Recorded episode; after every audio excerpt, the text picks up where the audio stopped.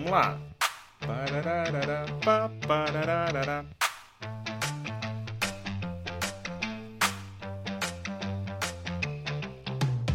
Fala pessoal, tudo bom? Bom dia, boa tarde, boa noite, eu não sei que horas vocês vão estar escutando aqui. Seja bem-vindo a mais um Drops do Corredor Sem Lesão.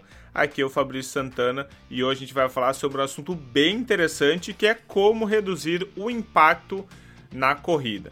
Tá bom? Que eu sei que é um tema muito importante, está relacionado não só com a nossa eficiência, mas também com algumas lesões crônicas que a gente não gostaria de ter e que a gente odeia quando isso acontece, tá bom? Então, quando a gente vai falar sobre o impacto da corrida, o que é o impacto? Toda vez que a gente corre, a gente faz uma sequência de saltos, ok? Então a gente vai fazendo um salto, dois saltos e a gente vai progredindo esses saltos e nos impulsionando para frente. Quando a gente toca o nosso pé no chão, a gente sente um impacto, tá bom? Que é a força do nosso corpo aterrizando no chão, tá? Então, quando a gente corre, essa força ela pode chegar a duas, três vezes a força peso, né, o nosso peso do corpo nesse impacto. Então, por isso é muito importante a gente conseguir adaptar um pouquinho esse peso, reduzir um pouco esse impacto, tá bom? E isso vai ser consequência de alguns ajustes, tá, que o corpo tem que fazer para que a gente consiga dissipar melhor esse impacto, tá? Uma coisa que está relacionada, tá bom? Mas não é o fator principal, é como é que é o nosso impacto do pé no solo, tá? O nosso impacto inicial, que ele pode ser, né, retropé, mediopé e antepé, tá bom? Esse impacto, ele não tem a ver com tipos de pisada, tá? Tipo de pisada é outro tema que eu vou trazer para vocês. O nosso contato inicial, por exemplo, quando a gente pisa retropé, quando a gente pisa com calcanhar no chão, esse calcanhar, ele normalmente vai estar bem longe do nosso, do nosso corpo, né? A gente vai levar ele lá longe, vai pisar com calcanhar. Só que quando eu piso com calcanhar, eu não tenho, eu não tenho a ação do meu pé para absorver o impacto, porque eu estou pisando com o meu calcanhar, tá bom? Uma outra característica que acontece que é o meu joelho acaba ficando estendido demais, então ele acaba também não participando de primeiro momento nessa redução do impacto. Então todo impacto ele vai lá para o meu quadril. Então o meu quadril, a musculatura do meu quadril, os rotadores, o glúteo máximo, o médio, o mínimo, é, musculatura da lombar também ela precisa se posicionar, né? Ela precisa ser estável. Então acaba sobrecarregando muito a minha lombar e meu quadril por pisar de retropé tá bom? Isso vai fazer com que o meu impacto aumente, mas eu também posso ter um alto impacto pisando médio pé e, e antepé, tá bom? Por quê? Porque quem absorve o meu impacto é o meu corpo inteiro, é principalmente o meu membro inferior inteiro, que ele tem que ele funcionar como uma mola para que eu consiga reduzir esse impacto da melhor forma possível e eu consiga jogar essa força para frente como se fosse uma mola, tá bom? Então essa função do corpo, ele depende, essa função uh, de absorver o impacto depende de todo o membro inferior funcionando de uma maneira correta, tá bom? Então, quando eu piso uh, com retropé, esse impacto ele é um pouquinho maior. Então, um, para vocês saberem como vocês, como o impacto de vocês está, né? Eu tenho duas dicas que são, acho que interessantes para vocês já de saída saber se vocês têm impacto alto ou não. Primeiro é ouvir o barulho da tua pisada enquanto corre, tá bom? Eu sei que a gente normalmente usa fone de ouvido, coloca uma música, né? Coloca um podcast para ouvir. Quem sabe alguns de vocês até escutam o Universo Corredor e aqui meu Drops correndo, tá bom? Uh, eu sugiro que vocês não façam as dicas logo se vocês estiverem correndo, tá bom? Espere um pouquinho, é, coloque essas dicas no próximo treino, tá bom? Porque para vocês poderem assimilar todo o conteúdo e entenderem um pouco o que vocês têm que fazer, ok? Mas, como vocês estão usando fone de ouvido, tá? pode ser que vocês acabem nem escutando tanto o impacto do que vocês fazem durante a corrida. E tem alguma coisa importante também, que tem alguns tênis que eles abafam esse impacto também pelas características do material que tem essa entressola, tá? Então tu acaba é, acreditando que o teu impacto não é tão alto porque você acaba não ouvindo o teu impacto, tá bom? E uma outra sugestão então é correr um pouco descalço, principalmente numa esteira, tá? Por que na esteira? Porque você vai ter uma, uma velocidade controlada, você vai ter uma superfície bem plana, tá bom? Uh, vai ser uma corrida um pouco mais passiva do que correr na rua, tá? Então é um bom ambiente para você experimentar correr descalço pela primeira vez, tá certo? Então tire o tênis, tá? A maioria das pessoas quando corre descalço já muda o jeito de pisar, tá? Vai mudar um pouquinho e principalmente aquelas pessoas que pisam mais retropé, tá? Ou fazem aquela transição de retropé e mediopé, né? Que pisa com retropé, mas já logo pisa com a, com a chapa com o pé inteiro. Essas pessoas elas vão ter uma tendência, tendência de pisar mais mediopé antepé e trazer esse pé um pouco mais perto do teu corpo, tá? Um pouco mais perto do nosso centro de massa. Por quê? Porque o corpo sabe, né, que se ele fizer isso, ele vai conseguir absorver melhor essa carga, tá? Então significa que essa é a mecânica correta?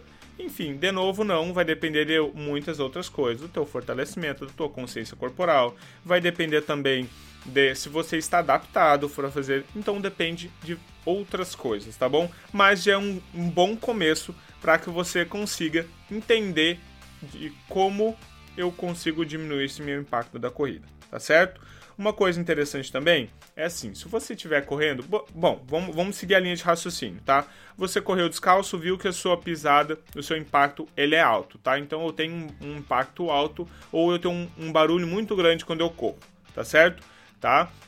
Então o que, que você vai fazer? Eu vou dar sugestões para você implementar no teu treino de maneira segura com pouco tempo de prática, tá? Então você vai colocar poucos minutos esse exercício durante a corrida de vocês, para aí vocês irem se adaptando de maneira é, devagarinho, progressivamente, tá? Para que vocês não sobrecarreguem estruturas que não estão tá se acostumados, tá? Isso é muito importante, tá bom?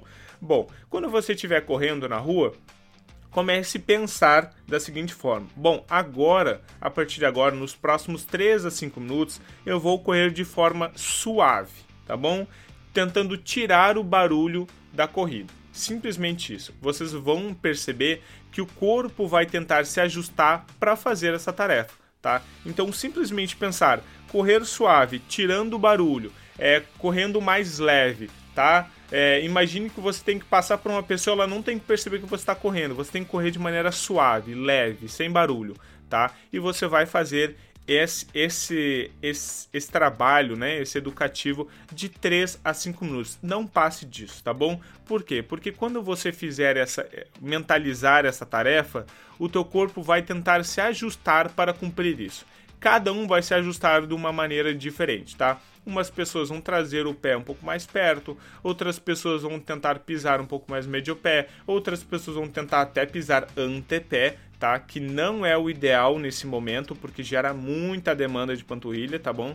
O ideal é ficar, ficar só pisando medio pé ou até retropé, mas trazendo o pé um pouco mais para trás, tá? Então, enfim, cada um vai se adaptar de um jeito, tá bom? Mas tentando buscar ser efetivo nessa cumprir essa tarefa, né, que é correr de maneira suave, tirando o barulho.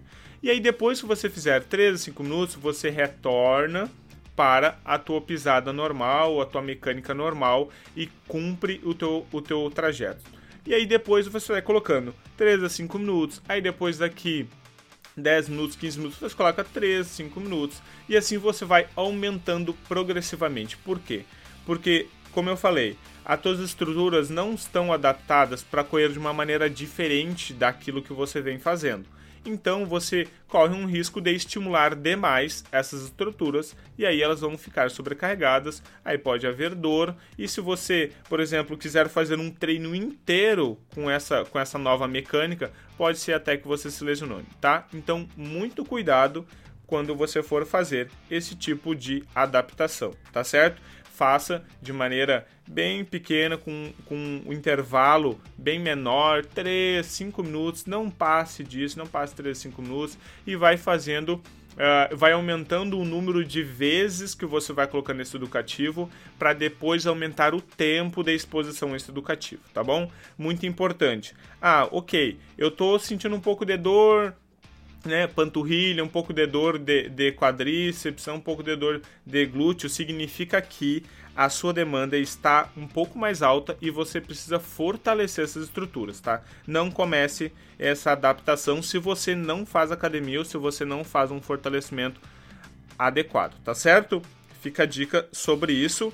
Uma outra característica que também tem a ver com uh, reduzir o impacto, que é uma coisa que a gente já conversou, se eu não me engano, há um, dois episódios atrás, que é mexer na tua cadência, tá bom? Quando a gente mexe na cadência, quando a gente aumenta a cadência, a gente diminui o tempo de voo, né? A gente diminui o tempo que a gente salta, né? Que a gente fica sem os dois pés no chão.